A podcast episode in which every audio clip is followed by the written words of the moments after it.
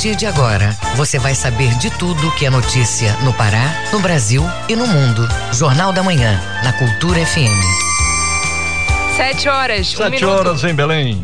Bom dia, ouvintes ligados na Cultura FM no Portal Cultura. Hoje, segunda-feira, 25 de outubro de 2021. Começa agora o Jornal da Manhã com as principais notícias do Pará, do Brasil e do mundo. A apresentação Brenda Freitas e José Vieira. Participe do Jornal da Manhã pelo WhatsApp 985 639937 Grave seu áudio com informações do trânsito e mande para o WhatsApp 985639937. Os destaques da edição de hoje. Programa As Marcantes estreia hoje na Cultura FM. A LEPA aprova o Estatuto da Igualdade Racial no Estado do Pará. Trigésima edição do Festival Dança Pará chega com mostra competitiva. EGPA elabora plano de defesa dos povos tradicionais de matriz africana. Projeto de lei combate a violência obstétrica. E o EPA faz parceria com a organização do Festival Internacional de Música do Pará. Tem também as notícias do esporte. Paysandu perde para o Ituano por 4 a 1 e se complica na Série C. Jogando no Bainão, o Clube do Remo perde para a Ponte Preta por 1 a 0 e fica a cinco jogos sem vencer na segundona. E ainda nesta edição, Cade Único passa por atualização para o pagamento do Auxílio Brasil. Governadores da Amazônia se preparam para a Conferência de Mudanças Climáticas. Inflação para motoristas é a maior em 21 anos. Essas e outras notícias agora no Jornal da Manhã. 7 horas, 3 minutos. 7 e 3. Jornal da Manhã. Você é o primeiro a saber. O Pará é notícia. Sobrevivente da explosão de barco no município de Chaves recebe alta médica. Confira os detalhes com o correspondente Adelson Vale.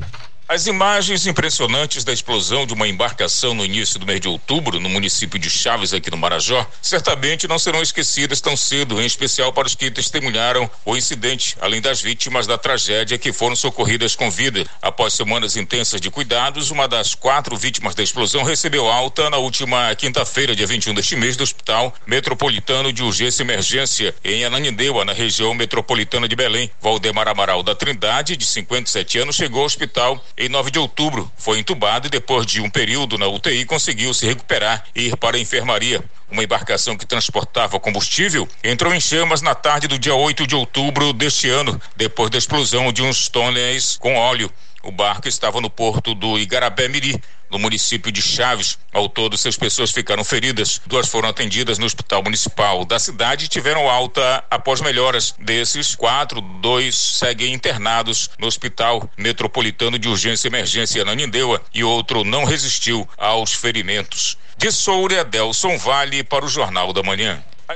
Prefeito Caçado de Oriximiná entra na justiça para tentar voltar ao cargo. Vamos saber os detalhes dessa notícia com o nosso correspondente em Santarém, Miguel Oliveira. Bom dia, Miguel. Bom dia, Brenda. Bom dia, Vieira. Bom dia, ouvintes do Jornal da Manhã. Falamos ao vivo de Santarém nesta segunda-feira. São sete horas, cinco minutos. Um dia após a Câmara de Vereadores caçar o mandato do prefeito José William Siqueira da Fonseca, o delegado Fonseca, do município de Oriximiná, a defesa entrou com uma ação anulatória inicial na vara única de Oriximiná, pedindo a anulação do procedimento adotado pela Câmara de Vereadores e requerendo tutela antecipada de urgência pelo retorno do prefeito caçado ao cargo. No último dia 22, o prefeito Fonseca teve um mandato cassado durante sessão extraordinária de julgamento por supostos crimes de responsabilidade prática de infração política administrativa na contratação de 1.465 servidores temporários, temporários no período de janeiro a julho deste ano. A maioria dos vereadores decidiu pela cassação do mandato do prefeito. O placar foi de 10 votos a favor, dois votos contrários e três abstenções resultado que se repetiu em duas votações. A defesa do prefeito Cassado questiona a legitimidade do Poder Legislativo em processar e caçar prefeitos e vereadores, além de enumerar uma série de possíveis irregularidades do procedimento adotado pela Câmara, que culminou com a cassação do mandato do prefeito William Fonseca. Vieira. Vacinação contra a Covid-19 em Santarém. Miguel, quantas doses dos imunizantes já foram aplicadas? Vieira, desde que iniciou a campanha de vacinação contra a Covid-19, no dia 19 de janeiro deste ano, a Prefeitura já aplicou 324.284 doses de vacinas contra a doença. O município já recebeu até o momento cerca de 400 mil doses entregues pelo governo do estado. Isso significa 81 das doses recebidas já foram aplicadas. A primeira dose foi aplicada em 65% das doses recebidas e a segunda dose em mais da metade dos imunizados pela primeira vez. Os dados são da Secretaria Municipal da Saúde e do Ministério da Saúde. As vacinas são entregues ao município pela CESPA. O município faz a catalogação e repassa os pontos de referência de vacinação e as unidades básicas de saúde do município. Até o momento, 211.713 pessoas receberam a primeira dose da vacina e 111.535 já foram imunizadas com a segunda dose. De Santarém, Miguel Oliveira para o Jornal da Manhã. Muito obrigada, Miguel. Bom dia e bom trabalho. Sete horas, sete minutos. Sete e sete. Você está ouvindo Jornal da Manhã. O Pará é notícia. Secretaria de Transporte notifica a empresa de navegação. Quem tem as informações é o repórter Francisco Moraes. A Secretaria de Transporte aqui do município de Ponta de Pedras notificou a lancha Bom Jesus, que faz linha Belém-Ponta de Pedras, quanto à licença vencida e mudança no horário das viagens. A secretaria questiona a empresa Marajó Navegação, proprietária do catamarã Bom Jesus, em relação à empresa ter mudado o horário definido pela Arcon e também estar com licença de operação vencida. A empresa antecipou a viagem do dia 22, das 6h15 para as 5h45, deixando os passageiros de Ponta de Pedras. A empresa de navegação Marajó tem se caracterizado por transgredir as normas da agência reguladora Arcon e por fazer concorrência predatória, desorganizando o transporte público de Belém, Ponta de Pedras. Francisco Moraes para o Jornal da Manhã. Município de Salinópolis recebe ações do governo do estado. Confira este e outros destaques no Giro do Interior com João Paulo Seabra. O município de Salinópolis recebeu mais de 3 mil atendimentos em serviços de saúde e cidadania. Nos 120 anos de criação da cidade, o governo do estado ofereceu à população ações do programa Cidadania por todo o Pará. A programação marcou o aniversário de 120 anos de criação de Salinópolis na última sexta-feira e os moradores foram contemplados na Escola Estadual Miguel de Santa Brígida. Durante a programação, a Secretaria de Estado de Saúde Pública, SESPA, por meio da Coordenação de Pessoa com Deficiência, entregou 53 cadeiras de roda, de diferentes modelos, proporcionando acessibilidade, autonomia e conforto aos usuários. Em dois dias de atendimento, foram emitidas e entregues 700 carteiras de identidade, feitos 150 encaminhamentos para a segunda via de certidão de nascimento e oferecidas orientações jurídicas, segunda via de CPF, cartão SUS, Sistema Único de Saúde, emissão de currículo, ID Jovem, passe livre intermunicipal para pessoas com deficiência e carteira de trabalho digital. O governador Helder Barbalho assinou o decreto número 1944, que criou a 27ª Unidade de Conservação do Estado do Pará, o Refúgio de Vida Silvestre Rios São Benedito e Azul, nos municípios de Jacareacanga e Novo Progresso, no sudoeste paraense. O decreto foi publicado no Diário Oficial do Estado na última sexta-feira. Entre os objetivos da criação de unidades de conservação na gleba São Benedito, destaca-se a preservação dos rios São Benedito e Azul, das espécies da ictiofauna, da flora e da fauna residente e migratória, em especial das espécies ameaçadas de extinção, das nascentes, das áreas de preservação permanente, das paisagens naturais e do microclima. A medida também tem como objetivo proteger a diversidade biológica, disciplinar o processo de ocupação e assegurar os recursos naturais da região, além de promover o ordenamento fundiário, evitando a degradação e gerando renda com o ecoturismo. As unidades de conservação são áreas criadas e administradas pelos governos federal, estadual ou municipal e são divididas em unidades de proteção integral e unidades de uso sustentável. Sete pessoas foram resgatadas em condições análogas à escravidão no município de Itupiranga, no sudeste do Pará. Os trabalhadores estavam em duas fazendas e foram resgatados durante a operação do Grupo Especial de Fiscalização Móvel. O fazendeiro proprietário das terras foi preso em flagrante e deve responder também por crime ambiental. Os trabalhadores encontrados foram resgatados do local e levados para residências de familiares que moram no município. Um deles morava no Maranhão e foi hospedado em um hotel em Marabá até a regularização da situação trabalhista, que está sob responsabilidade financeira do empregador. De acordo com o Ministério Público do Trabalho no Pará e Amapá, os trabalhadores foram encontrados em péssimas condições de trabalho e moradia. Dois deles dormiam em um curral outro em um galinheiro e os demais em cômodos improvisados. João Paulo Seabra para o Jornal da Manhã. Jornal da Manhã. Governadores da Amazônia se organizam para participar da conferência sobre mudanças climáticas. As informações com a repórter Carolina Prazeres, da agência Rádio Web. Governadores do consórcio da Amazônia Legal se reuniram virtualmente com o ministro do Meio Ambiente, Joaquim Leite, para discutir sobre participação dos gestores na 26 Conferência das Nações Unidas, a COP26, que começa no dia 31 de outubro em Glasgow, na Escócia, e é considerada crucial crucial para controlar o aquecimento global. Presidente do consórcio da Amazônia Legal e governador do Maranhão, Flávio Dino defende a importância da Amazônia para o planeta e cobra ações pelos direitos da população da Amazônia brasileira. Nós sabemos que a Amazônia é uma região central, essencial para a segurança climática do planeta. E sabemos também que os 30 milhões de brasileiros e brasileiras que moram na Amazônia Legal necessitam da elevação dos seus direitos. O que nós desejamos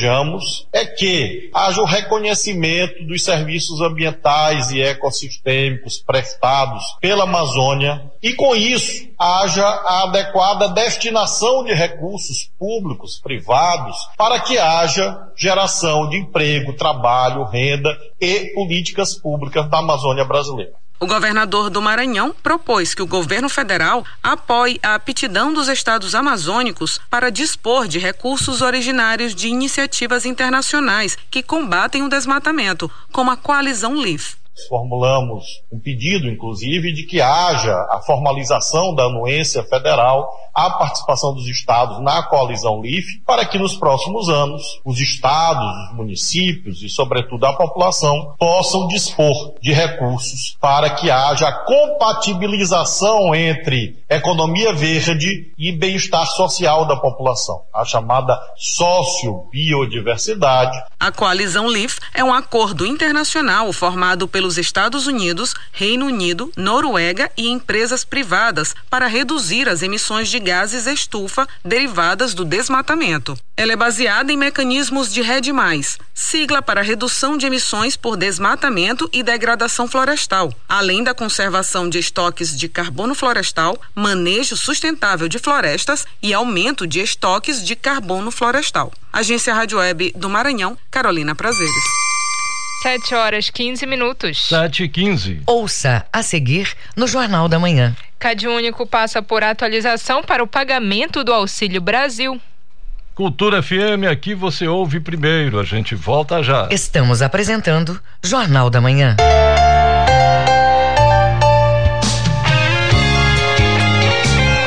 ritmo contagiante do brega, no calor amazônico, as músicas, a história, o cenário, brega, patrimônio imaterial e cultural do estado do Pará.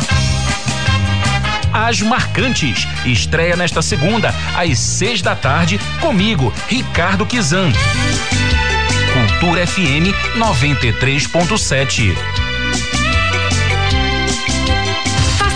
da Rádio Cultura com informações do trânsito, comentários ou notícias da sua cidade. Grave seu áudio e mande para o nosso WhatsApp 985639937. Voltamos a apresentar Jornal da Manhã.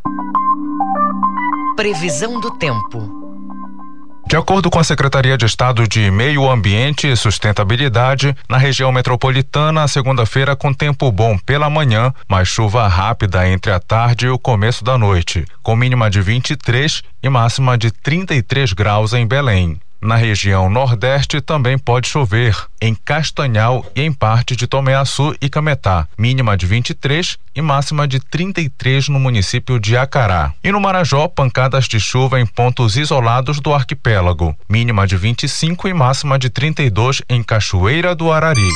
7 horas 16 minutos. 7 e 16. O Pará é notícia. Projeto de lei combate à violência obstétrica. O projeto foi aprovado pela Câmara dos Vereadores de Belém segue para a sanção do prefeito Edmilson Rodrigues. A reportagem é de Tamires Nicolau. A violência obstétrica se caracteriza em abusos sofridos por mulheres quando procuram serviços de saúde na hora do parto. Os maus tratos podem ocorrer como violência física ou psicológica e geram traumas. Com o intuito de combater essa prática, a Câmara dos Vereadores de Belém aprovou o projeto de lei que protege as gestantes contra a violência obstétrica na capital. O vereador Fernando Carneiro é autor do PL e comenta a iniciativa. Felizmente eu consegui colocar em pauta e foi aprovado por unanimidade dos vereadores. Ele segue agora para a sanção do prefeito. A gente não quer prejudicar nenhum procedimento médico, mas a gente também quer combater essa prática muito perniciosa que infelizmente existe e é muito disseminada ainda. Então o projeto é mais um capítulo, digamos assim, nessa luta pela humanização do parto. Negar tratamento durante o parto, humilhações verbais, discriminações baseadas em raça e gênero são algumas características de violência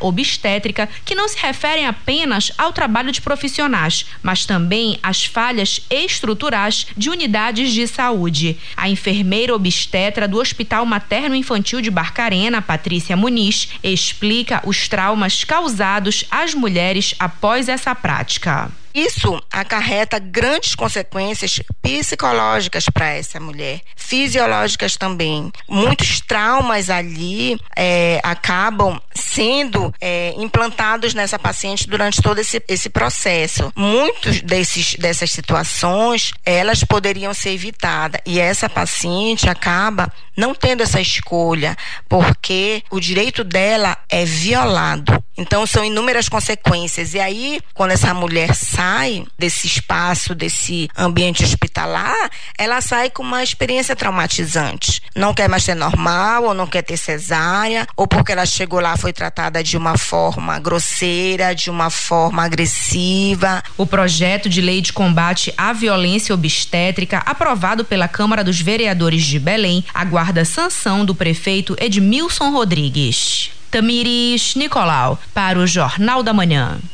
Está sendo elaborado no Pará o primeiro plano estadual em defesa dos povos tradicionais de matriz africana. O plano é um marco histórico elaborado após consulta com a população. A reportagem é de Isidoro Calixto. O primeiro plano estadual em defesa dos povos tradicionais de matriz africana teve a sua elaboração na última quarta-feira. A iniciativa é da Escola de Governança do Pará, EGPA. O plano representa um marco histórico para o Estado e é fruto de reuniões coletivas entre integrantes da SEGUP, por meio da Diretoria de Prevenção e Violência, e os povos tradicionais de matriz africana. O coronel Elton Moraes, diretor de Prevenção Social da Violência e Criminalidade da SEGUP, fala da importância do trabalho. Nós vivemos num país historicamente é, miscigenado e tripartite no que diz respeito à, nossa formação sociopolítico-cultural. Então, essa casta de superioridade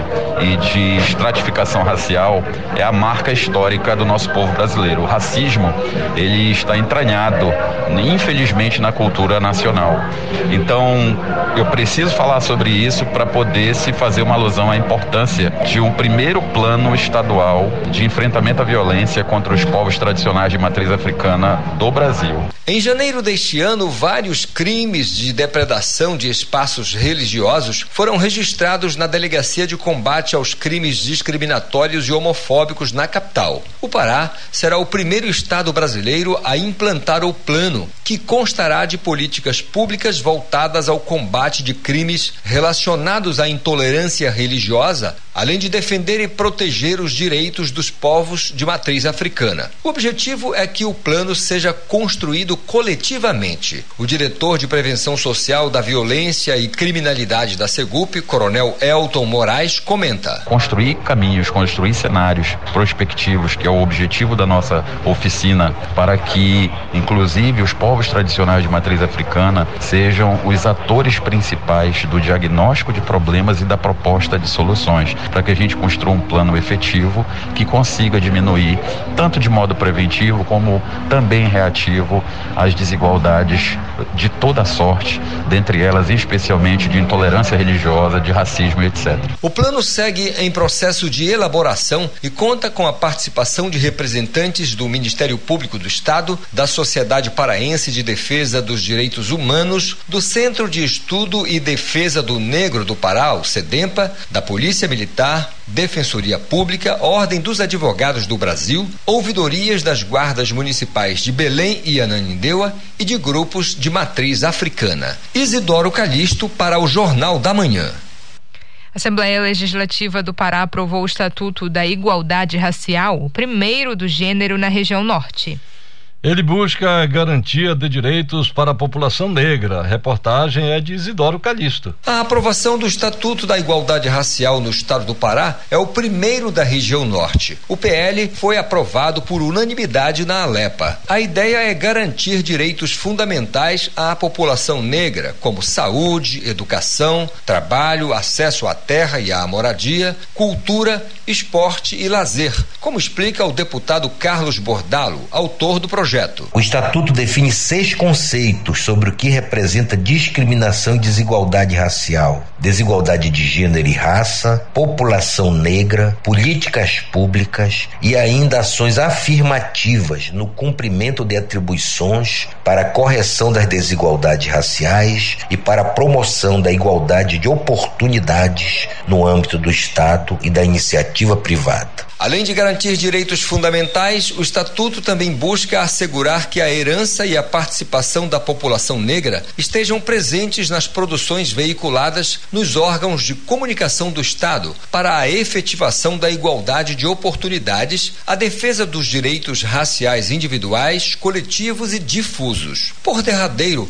o Estatuto deve criar um sistema estadual de promoção da igualdade racial. O deputado Carlos Bordalo, autor do projeto, comenta comenta. Apesar de muitos ainda afirmarem que não há discriminação por raça no nosso país, o cotidiano das pessoas de cor preta, dos indivíduos de cor preta, teima em contrariar esta afirmativa. O Estatuto é uma conquista que veio para ficar e significará, sem dúvida, um passo a mais no combate à desigualdade, na afirmação de uma sociedade mais justa e igualitária. O projeto que cria o Estatuto da Igualdade Racial no estado do Pará adota os princípios da Lei Federal 12.288 de 2010, que criou o Estatuto da Igualdade Racial e que em 2020 completou uma década. Isidoro Calixto para o Jornal da Manhã.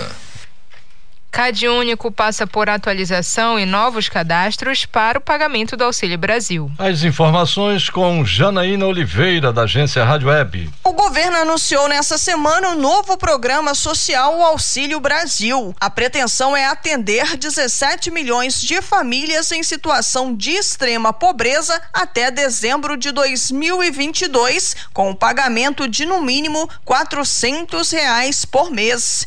Quem recebe o Bolsa Família que será extinto será contemplado pelo programa. Mas atenção, quem não atualizou o CAD único recentemente precisa atualizar. Essa atualização é feita geralmente no CRAS, Centro de Referência de Assistência Social, ou em um posto de atendimento do Cadastro Único nos municípios. Nestes mesmos locais também poderão ser feitos novos cadastros. Tem direito a se cadastrar família com ganho de até meio salário mínimo por pessoa. Qualquer membro da família com mais de 16 anos pode fazer o cadastro. É preciso apresentar algum documento pessoal de cada familiar. Agência Rádio Web de Brasília, Janaína Oliveira. 7 horas 26 minutos. 7 e 26 O trânsito na cidade. Vamos saber como está o trânsito na Grande Belém na manhã desta segunda-feira. Quem tem as informações é o repórter Marcelo Alencar. Bom dia, Marcelo. Bom dia, José Vieira, Brenda Freitas e todos os ouvintes do Jornal da Manhã. Quem está na rodovia Augusto Montenegro e pretende pegar ali a Avenida Independência, já vai encontrar trânsito é, intenso, trânsito parado, nas imediações que compreende Augusto Montenegro até a esquina da rodovia Mário Covas. E para complicar esse trânsito caótico que se formou agora pela manhã na Avenida Independência, aqui em Belém, infelizmente a gente já noticia, eh, já noticia agora pela manhã um acidente grave que fica ali nas imediações do condomínio eh, Montenegro Boulevard, na Avenida Independência, sentido Augusto Montenegro para a rodovia Mário Covas. Os motoristas precisam reduzir a velocidade do veículo e ficar atento porque o acidente é de grave proporções. Inclusive chamamos a atenção da, do SAMU e das autoridades do trânsito para dar uma passadinha por lá. Marcelo Alencar, direto da redação do Rádio Jornalismo, para o Jornal da Manhã, volta no comando Brenda Freitas e José Vieira. Muito obrigada, Marcelo.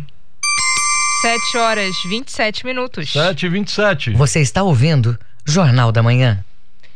Agora, um alerta para a circulação de uma subvariante do vírus tipo Delta em Belém.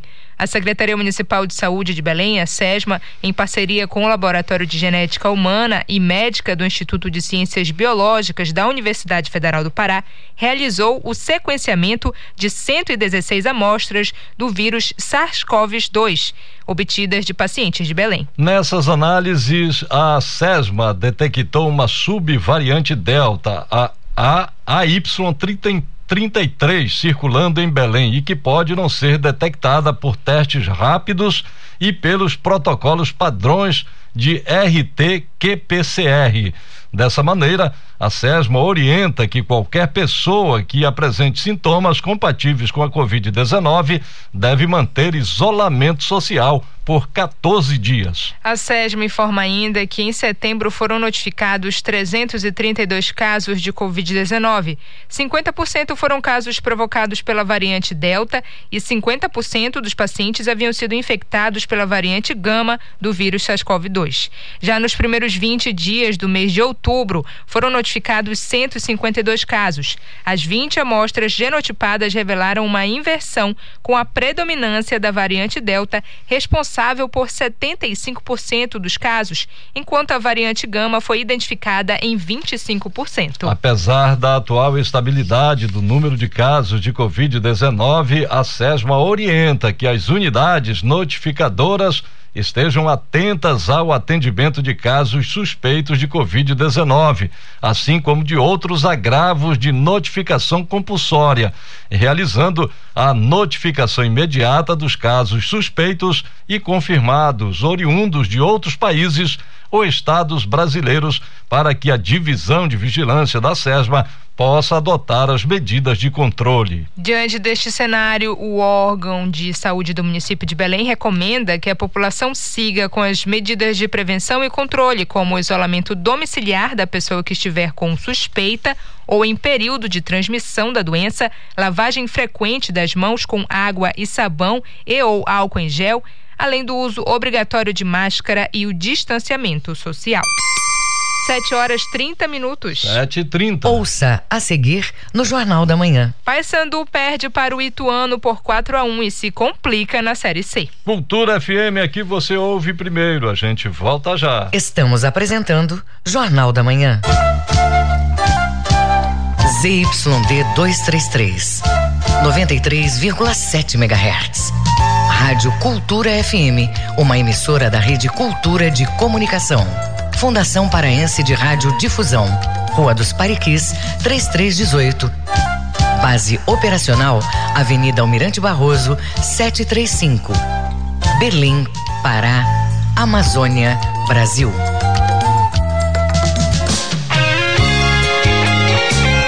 Ritmo contagiante do brega, no calor amazônico, as músicas, a história, o cenário, brega, patrimônio imaterial e cultural do estado do Pará.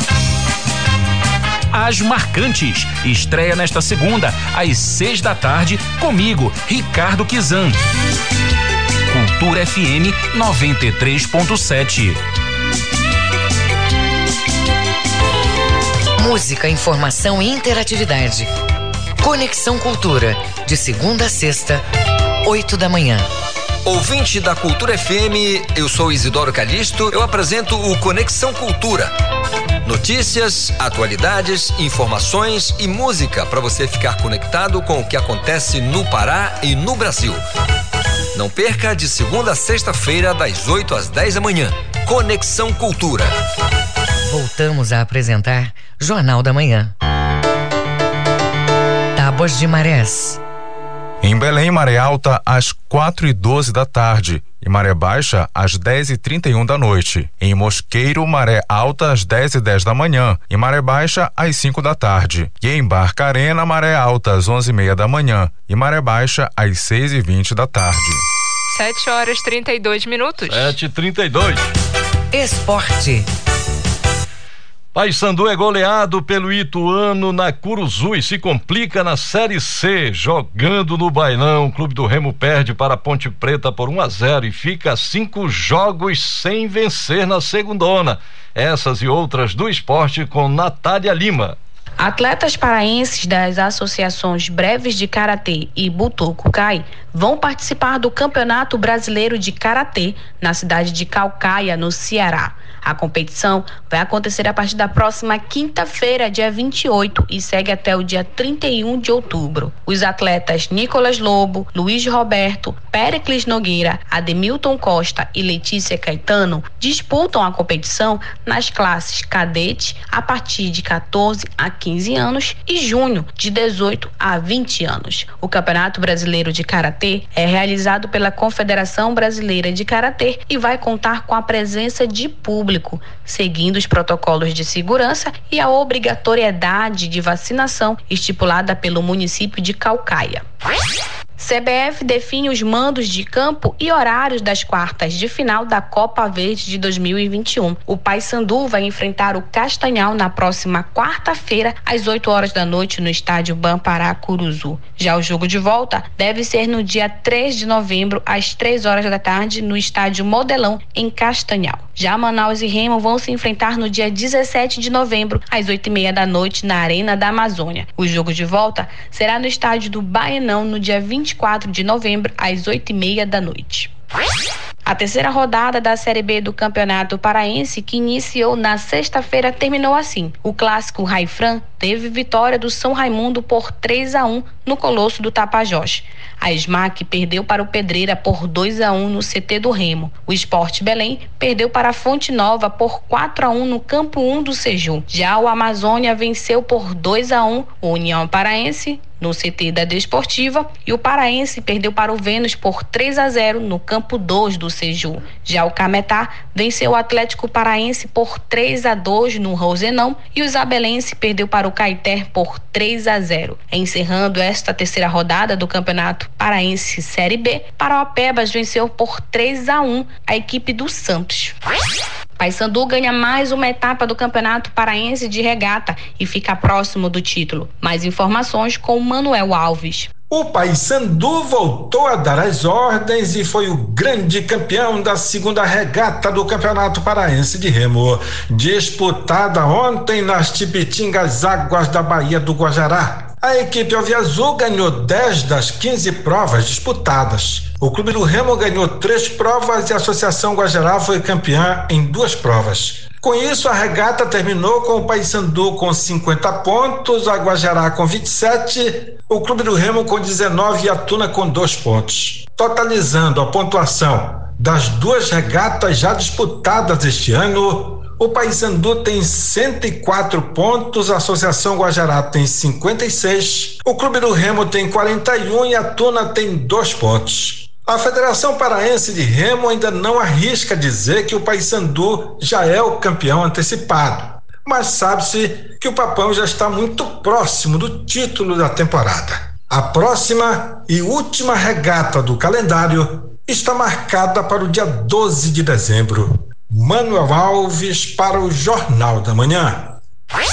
O Paysandu perdeu para o Ituano por 4 a 1 no último sábado, no estádio Bampará Curuzu. Aos 13 minutos do segundo tempo, membros de uma torcida organizada do Paysandu invadiu o gramado e a partida foi paralisada por 30 minutos. Após o incidente, o árbitro deu sequência no jogo, que terminou com a vitória para a equipe do Ituano, que ficou a um passo do acesso à Série B. Com a derrota, o Paysandu se complica para conseguir o acesso à Série B e o próximo jogo será contra o Botafogo da Paraíba às 6 horas da tarde no estádio Almeidão. Já pela Série B, o Clube do Remo perdeu em casa nesse domingo no estádio Bampará Baenão por 1 a 0 para a Ponte Preta. O gol da Ponte saiu logo no primeiro tempo após uma defesa do goleiro azulino Thiago Coelho. A bola sobrou para Marco Júnior finalizar. A derrota faz com que os azulinos cheguem a cinco jogos sem vencer na segundona. O próximo compromisso do Leão é contra o Cruzeiro, em Belo Horizonte. A partida será realizada na quinta-feira no Independência. Os melhores momentos de Remo e Ponte Preta e os detalhes da derrota do Paysandu para o Ituano você acompanha no Esporte Cultura pela TV e Portal Cultura a partir de uma e meia da tarde. Natália Lima para o Jornal da Manhã. 7 horas 37 minutos. 7h37. Fique sabendo primeiro, Jornal da Manhã, aqui na Cultura FM. Os números da economia. Impacto da inflação para os motoristas é o maior em 21 anos. O preço tem impactado no bolso de quem precisa usar o carro. Acompanhe com o Noberto Notário da agência Rádio Web. Com o aumento no preço dos combustíveis, a inflação para o motorista torna-se ainda mais expressiva. De acordo com um estudo do Instituto Brasileiro de Economia da Fundação Getúlio Vargas, no acumulado de 12 meses até outubro, essa alta é de 18,46%, a maior desde 2000, ou seja, em 21 anos. O fato é que quem depende do transporte particular viu mais de perto o impacto nos rendimentos mensais. Paulo Rezende é taxista e tenta, nas oportunidades oferecidas por alguns postos de gasolina, pagar um pouquinho menos. Os postos de gasolina agora estão colocando aplicativos para você ter ali um descontinho. Eu tenho usado, dá uma ajuda, né? Você abastece e cadastra seu cartão e você tem ali 10%. O taxista Paulo Rezende considera o momento muito difícil para o setor. Trabalho com táxi há 26 anos e no meu carro eu tenho a opção de álcool, gasolina e GNV, que é o gás natural veicular. Não é mesmo o gás, ele está quase quatro reais o litro, o metro cúbico. Não está fácil para a gente trabalhar. Você percebe na rua o pessoal reclamando que não tem táxi pelas ruas. E eu entendo que é a questão do combustível, né? O pessoal não está rodando. E é isso mesmo. Nesta semana, a Associação Brasileira das Locadoras de Automóveis informou que mais de 30 mil carros alugados para motoristas de aplicativos foram devolvidos após a alta dos combustíveis. De acordo com os dados da entidade, desde junho. Para se ter uma ideia, o IPCA, por exemplo, que é um índice que mede a inflação, chegou a 10,25% de elevação até setembro, quase metade da alta direta para os motoristas. No caso do IPC, o crescimento chegou a 9,57% até outubro. O analista de economia e política Miguel Daúde afirma que a alta dos combustíveis já era esperada, pois foi uma escolha por parte da Petrobras. Subiram muito em decorrência da política de preço adotada pela Petrobras. A Petrobras considera o dólar e considera o preço do petróleo no mercado internacional. E esses dois itens foram determinantes nessa alta brutal desses índices que nós estamos falando. O economista Miguel Daúde afirma que a influência política contribuiu muito para esses números. Agência Rádio Web, produção e reportagem Norberto Notari.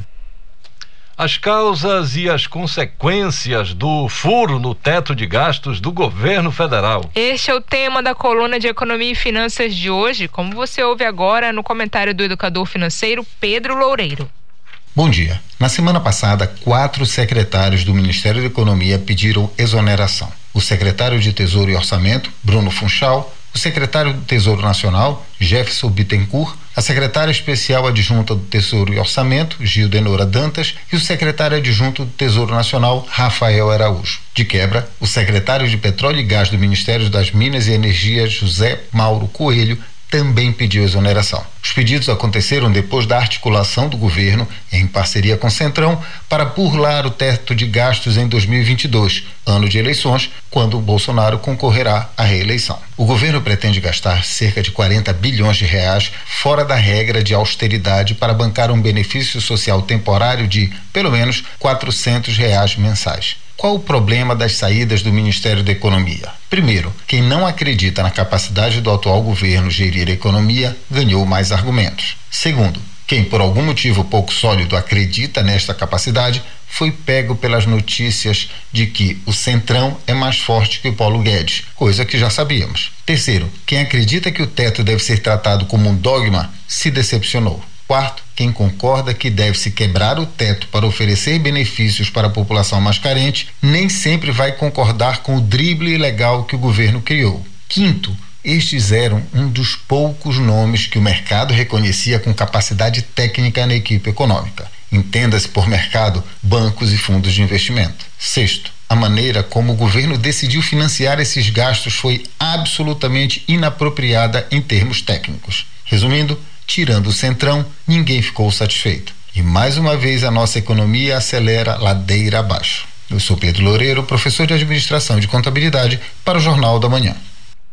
Vamos aos indicadores econômicos do dia com João Paulo Seabra. O principal índice da bolsa fechou a última semana com uma desvalorização de 1,34%, depois de ter chegado a ceder mais de 4% com os rumores da saída do ministro da Economia Paulo Guedes do governo. O Ibovespa registrou o pior desempenho semanal desde o auge da pandemia nos mercados. O dólar comercial fechou em baixa de 0,65% na última sexta-feira, negociado a R$ 5,62. Na Bolsa de Londres, o índice FTSE 100 subiu 0,34% a 7.214 pontos, mas registrou perda semanal de 0,27%. E em Lisboa, o índice PSI 20 subiu 0,76% a 5.774 pontos, com alta semanal de 2,04%. João Paulo Seabra para o Jornal da Manhã.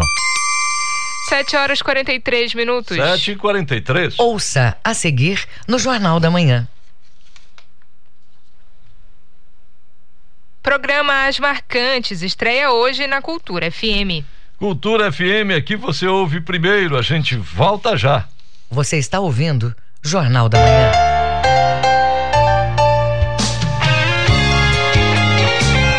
Ritmo contagiante do Brega, no calor amazônico. As músicas, a história, o cenário. Brega, patrimônio imaterial e cultural do estado do Pará. As Marcantes. Estreia nesta segunda, às seis da tarde, comigo, Ricardo Kizan. Cultura FM 93.7. Uma sociedade mais justa se constrói com mais participação feminina em todos os espaços. Para combater a desigualdade e apoiar as mulheres nessa luta, precisamos da união de todos. Apoie esta causa. Incentive o protagonismo e as escolhas. Defenda a independência econômica, sexual e emocional da mulher. Toda mulher merece o reconhecimento do poder que tem de transformar a sociedade para melhor. Cultura, rede de comunicação. Música, informação e interatividade. Conexão Cultura, de segunda a sexta, 8 da manhã. Ouvinte da Cultura FM, eu sou Isidoro Calixto, eu apresento o Conexão Cultura. Notícias, atualidades, informações e música para você ficar conectado com o que acontece no Pará e no Brasil. Não perca de segunda a sexta-feira, das 8 às 10 da manhã. Conexão Cultura.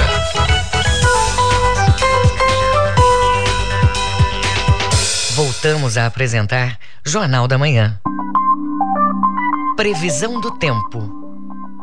De acordo com a Secretaria de Estado de Meio Ambiente e Sustentabilidade, no Baixo Amazonas, dia de sol, podendo chover à noite em pontos isolados da Calha Norte. Mínima de 24 e máxima de 33 em Juruti.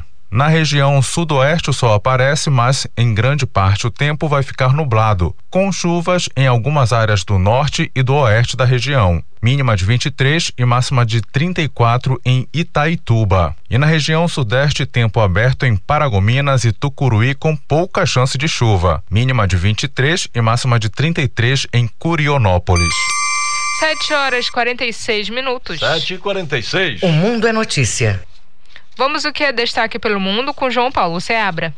Angela Merkel encorajou mais mulheres a se envolverem na política alemã, enquanto se prepara para deixar o cargo após 16 anos como a primeira mulher chanceler do país, dizendo que a política ainda é dominada por homens demais e precisa acompanhar os tempos. De acordo com cientistas políticos do país, as preocupações com a saída de Merkel podem significar uma escassez de mulheres em cargos políticos importantes, e as acusações de má conduta sexual na empresa de mídia Axel Springer geraram um debate acalorado na última semana sobre a desigualdade de gênero e sexismo na Alemanha. O número de brasileiros cruzando ilegalmente a fronteira sul dos Estados Unidos bateu recorde histórico no ano fiscal de 2021, que vai de 1 de outubro de 2020 a 30 de setembro de 2021. Ao todo foram 56.881 detidos, um aumento de 700% em relação ao mesmo período de 2020. Só em setembro, 10.471 tentaram a travessia, a maior marca durante o período. A maioria tentou entrar no país pelo estado do Arizona. Até então, o auge da migração ilegal de brasileiros havia ocorrido em 2019, quando cerca de 18 mil tentaram entrar nos Estados Unidos ilegalmente pela fronteira terrestre com o México. O presidente dos Estados Unidos, Joe Biden, e o presidente francês, Emmanuel Macron, discutiram na última sexta-feira a cooperação de segurança na África, Europa e Indo-Pacífico, à medida que os dois países trabalham para melhorar os laços após uma divergência sobre um pacto de segurança dos Estados Unidos com Reino Unido e Austrália. Biden e Macron planejam continuar as negociações quando se encontrarem este mês em Roma para a cúpula de líderes do grupo das 20 maiores economias, afirmou a Casa Branca. A vice-presidente dos Estados Unidos, Kamala Harris, também se encontrará com Macron durante uma visita a Paris em novembro, ressaltando os esforços para remendar os laços entre Estados Unidos e França, depois que a Austrália cancelou um contrato de submarino francês em favor de um pacto com Washington e Londres no mês passado. João Paulo Seabra para o Jornal da Manhã. 7 horas 48 minutos. 7 e 48 O trânsito na cidade. Vamos saber como está o trânsito neste momento na Grande Belém. Marcelo Alencar. Exatamente, Vieira. Quem está na rodovia Mário Covas e pretende pegar a rodovia BR-316, quem está em Santa Isabel, Benevides, Marituba, precisa ficar atento porque agora pela manhã o trânsito está bastante tranquilo em ambas as faixas da rodovia BR-316. Mas um detalhe: nada de abusar da velocidade, é manter o limite permitido pela, pela lei, né? Não adianta, porque está tranquilo, acabar é, abusando da quilometragem do veículo.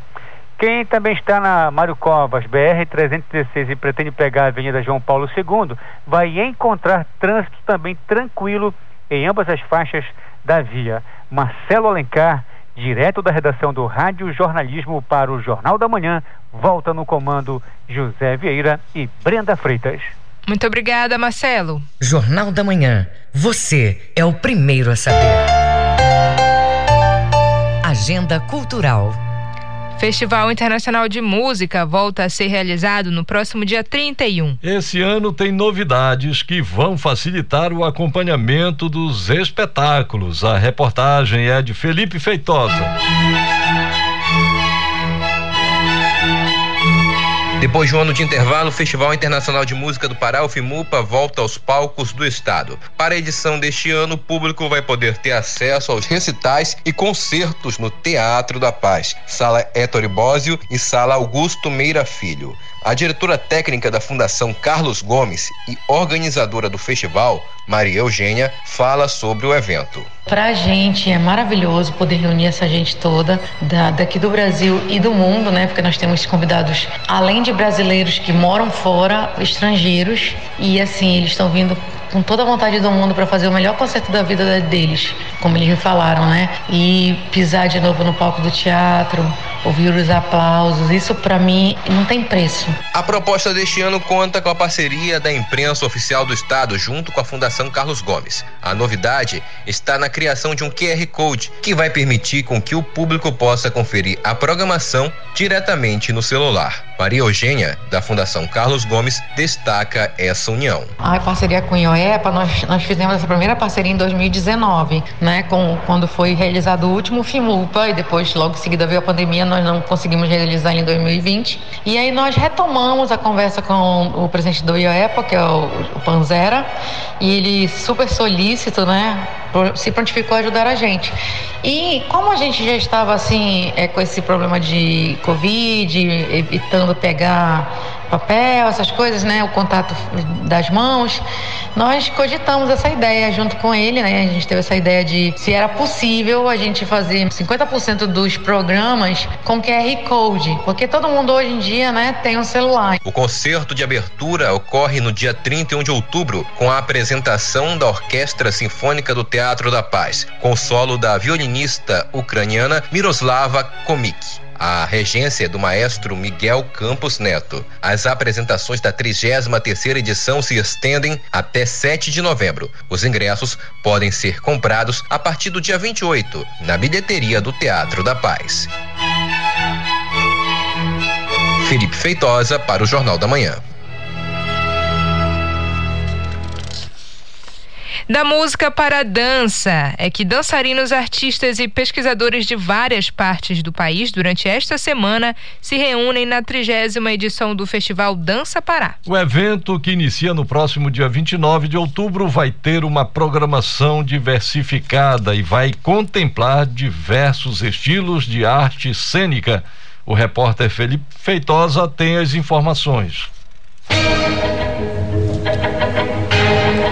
O evento chega em 2021 à edição de número 30. O Dança Pará Festival traz na programação desta temporada a apresentação de bailarinos, mostra e concurso de dança, além de palestra com nomes que são referência na área. O coreógrafo e idealizador do evento, Maurício Quintairos, comenta o projeto que contribui profissionalmente para diversos artistas. Reúne grandes categorias da área de dança, com várias modalidades de dança. Ele é um festival festival que além de mostra, ele tem um, o lado eh, de competição. Na verdade, esta competição é uma competição saudável, porque na verdade existe um resultado final, em que esse resultado final é os profissionais de todo o Brasil, do mundo inteiro que vêm para o Dança Pará, eh, receberão bolsas eh, de premiação em dinheiro, troféu e bolsas de estudos, mais de 100 bolsas de estudos com companhias de todo lugar do mundo. Para se ter noção da representatividade do festival, o evento já atingiu reconhecimento da Fundação Nacional das Artes e do Conselho Internacional de Dança da Unesco. O projeto é uma oportunidade para dar destaque à produção da cena paraense e amazônica, por meio da troca de experiências e de apresentações para pessoas de todo o país. Também vai ser possível prestigiar estilos diversos, a exemplo do clássico, o contemporâneo e o jazz. Maurício Quintairos, idealizador do Dança Pará, convida o público. Os ingressos já estão no site do SESI. O valor dos ingressos é 40 reais inteira e 20 e meia. É, você tem que correr logo porque ah, como nós falamos, a pandemia difere de algumas coisas, tipo de quantidade de plateia, de público. Então, nós vamos estar é, colocando as cadeiras é, que seriam tipo 400, vamos estar sendo vendidas só 300 lugares. E vocês sabem como é que é, né? Então, vamos correr lá no site do SESI, do Teatro do SESI Pará, e comprar o seu ingresso, já deixar reservada a sua cadeira e para assistir, prestigiar e vamos fazer desse festival o melhor de todas as décadas, né? O festival inicia esta semana, no dia 29, e segue até 31 de outubro. Toda a programação ocorre no Teatro do SESI, na Avenida Almirante Barroso, esquina com a Avenida Doutor Freitas. Felipe Feitosa para o Jornal da Manhã.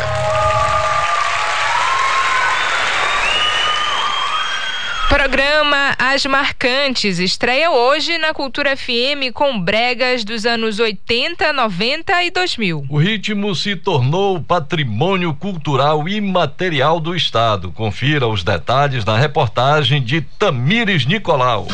Estreia hoje na Cultura FM o programa As Marcantes, que vai tocar bregas dos anos 80, 90 e 2000. A programação vai dar espaço ao ritmo que se tornou patrimônio cultural imaterial do Estado. Ao do sol, coordenador de produção e programação da Cultura FM, Valmir Rodrigues, comenta a iniciativa. A Rádio Cultura, como emissora pública, ela deve propagar, difundir e valorizar a nossa cultura, né?